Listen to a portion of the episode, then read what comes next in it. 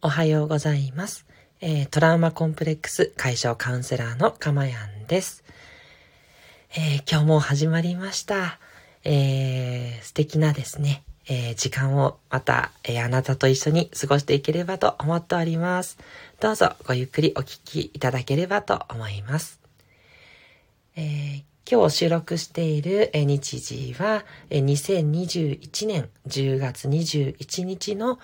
朝4時半を少し過ぎたところです。えー、だいぶ冷え込んできました、えー、東京に住んでるんですけれども、もう暖かいものとか、ヒーターとかが、えー、話せない、そんな状況になってきました。あっという間に、秋、冬が来るんですね、と、えしみじみ感じています。皆様はいかがお過ごしでしょうか？では、早速今日のテーマなんですけれども、え今日のテーマは、えー、変えられることだけ考える癖をつけるというテーマでお話ししていこうと思います。えこれもですね、あの何度か私は、えー、お伝えしたり発信している内容ではあるんですけれども、まやっぱりね、大事なこと、幸せに、ね、なるために、え考えなければいけない、え絶対必要なことだと思いますんで、え今回テーマとして取り上げてみました。え変えられないこと、えー、皆さんどうですか？そういった、えー、ことを考えちゃうっていうとこありますかね？まあ、かつての私はもう本当にこれ多かったんですよね。あの、皆さんも当てはまることがあればと思うんですが、例えば、やっぱり政治への文句っていうところですよね。なんで政治はこうなんだ、みたいな、えー、憤りをニュースを見ながら感じて、うん、なかなかこう、ね、いい方向に変わっていかないな、みたいな、そういうことを考えたり、なんでこんなに、えー、うん、どう言ったらいいんですかね。うん、なかなか具体的なことは言えないんですけど、うん、もっとこうしたらいいのになんでこうなっちゃうんだろうみたいなね。そういう不満を政治に対して感じると、うん、いうところあると思います。まあね、私たちにね、できることは、あの、投票することとか、まあ、せいぜい、なんでしょうね。あの、嘆願書みたいなのを出すとか、そういうことしかできないわけなんですけど、それなのになんかこう、どの立場なのかわかんないんですけど、こう偉そうにちょっと言ってしまうところってあったりしますよね。えそれから、やっぱり配偶者への文句っていうところもあるかなと。え配偶者というのは、夫、妻、えというとこになるんですけど、いやー、いくら言っても変わってくれないな、と思う。うん。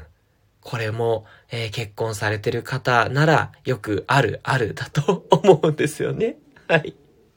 あの、でもこれよく考えてみると、自分だってこう言われてることに対してなかなかできないことってあったりするわけで、まあお、お互い様ではあるものの、まあやっぱりね、相手のこと、相手が変わっていかない、変わんないなっていうことに、やっぱり不満とか文句を持ってしまうっていうところですよね。それからやっぱよくあるのは仕事ですかね。うん、仕事で、うん、うまくいかないとか、なかなかね、あのー、まあ、大きな組織で働いてらっしゃる方とかだと、まあ、自分のね、一存で変えられないことって多かったりするので、なんでこんななのかなって、え結構言ってるんだけど、まあ、なかなか、変わんないよね、みたいな。感じで、こう仕事に対してね、こうちょっと諦めモードだったりとか、うん、困っている人、うん、だけどそこが変わんないからもう不満だったり、イライラだったり、怒りだったり、うん、そういったことに、えー、転化してしまっている、うん、そんなね、方もいらっしゃるんじゃないかなって思います。なので、やっぱり、えー、大事なことっていうのは、自分が変わること、自分だったらね、いくらでも変えられるわけなので、もうそこにフォーカスしていく。うん。やっぱりこの一択だと思うんですよね。もうこれだけは、もうはっきりとしていると。うん。これをね、あの、聞いてくださってるあなたはぜひ、えー、刻み込んでいただきたいなって、本当に思います。うん。えー、何があってもですね、こう全部、え自分がえー、変えられること、うん、そこだけを考えるっていうことです。はい。あの、これはいくらなんでも、えー、自分ごとじゃないだろう。まあ、例えば今この時期、あのコロナウイルスがね、まだまだ流行っていて、えー、時期ではあるんですけれども、えっ、ー、と、そういった時期でも、じゃあコロナウイルスなんで来たんだって言ってもしょうがなくて、コロナウイルスが来てるっていうことは、じゃあそれを、えー、例えば自分の、えー、身の回りのことをもっと楽しめって言われてるのかなって考えるとか、んなんでしょうね。こういう、えー、大変な状況っていうのを、えー、どう乗り切れるか、ここで自分の力がつけば、きっとこの先、えー、楽しいことしかないだろうとかね。まあ、楽しいことしかないっていうのは、えー、辛いことっていうのはね、絶対なくならないので、えっ、と、それもまたそれなんですけど、えっ、と、なんていうのかな。自分がもっと力をつければ、もっと上のステージでね、えー、いける。上のステージに行けるっていうのは、自分が成長して、もっとね、えー、上のレベルでの、えー、楽しいこと、そして悩みっていう風になるという意味ですね。うん。そういう風になっていけると、そのためのね、えー、試練なんだと、うん、いう風に捉えるとかとかなんですけど、すべて自分が変えられること、自分のことにフォーカスしていく。うん。これがね、確実に、えー、幸せになれます。あの、自分が変えられないことにこだわってても何も変わらないので、うん、そこにこだわってても全然不満とかなくならないし、逆にね、増えてって、あの、不幸せになっちゃうだけなんで、自分が変えていく、変えられることだけを考える方が確実だし、楽だったということなんですね。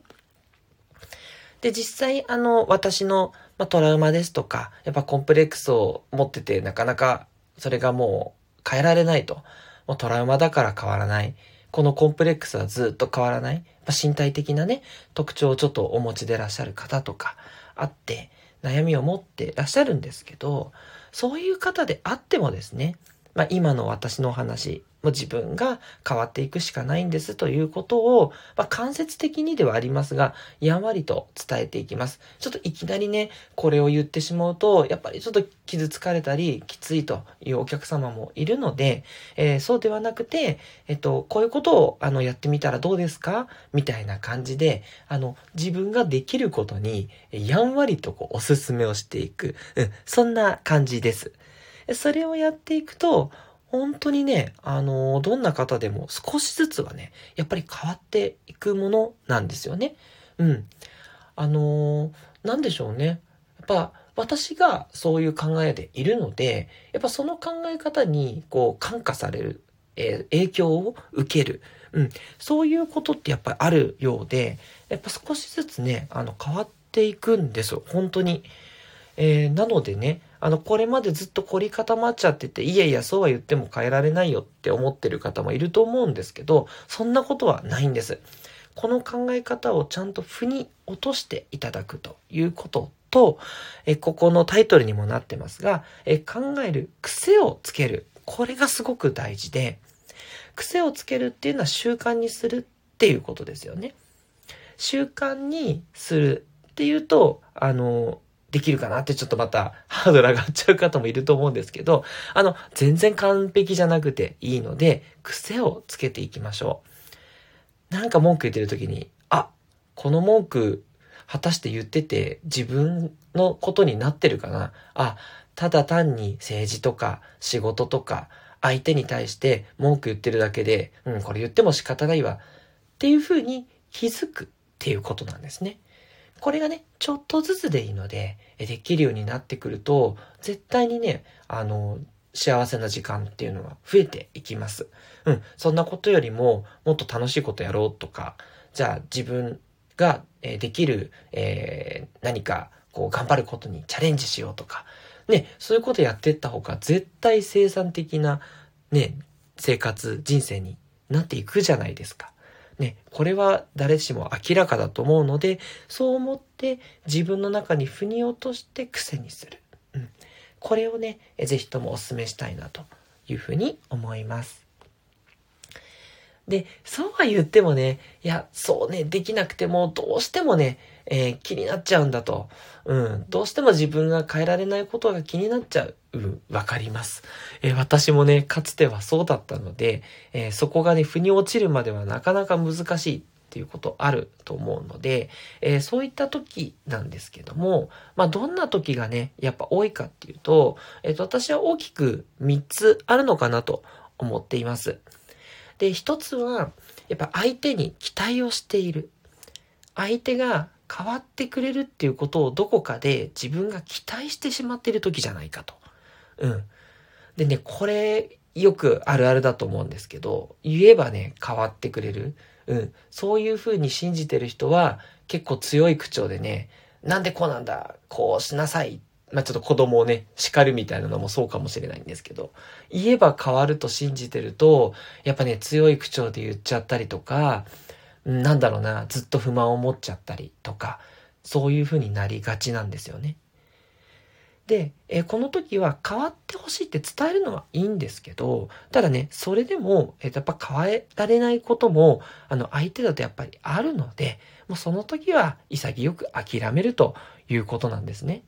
うん。諦めて、自分がね、えー、より変わるように、えー、シフトしていけばですね、その姿勢があの、間接的にですけど、やっぱ相手に伝わるので、相手もね、変わっていくっていうことはね、あったりするんですよ。うん。なので、相手を変えようとするのではなく、まあ、自分が変われば相手も変わってくるのではと。うん。これはね、あの、いろいろと、あの、ありますよ。あの、私も自分が機嫌良くなれば、あの、妻も機嫌良くなりますし、子供も元気になる。うん。えー、体験済みでございます。私が不機嫌っていたりね、イライラしてたらやっぱりみんな嫌な気持ちになるわけですよ。うん。だから、あの、本当機嫌よくいよっていうことをいつも心がけてると、えー、家庭も平和でございますということで納得いただけるんじゃないかと思います。えー、二つ目は執着してしまっているっていうことなんですね。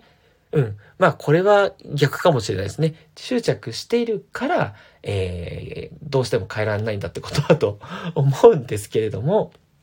これも、えー、これはやっぱりもう執着に気づくっていうことですね、やっぱり。うん。ここは気づくっていうことしかないのかなとは思うんですが、えー、そこをですね、少しずつでいいのでやっていきましょうということになります。この執着ね、変えられますので、まず変えられるっていうことに気づくってことです。もう自分はこれがね、気になってしょうがないんです。変えられないんですけど、大丈夫です。そんなことは絶対ないので、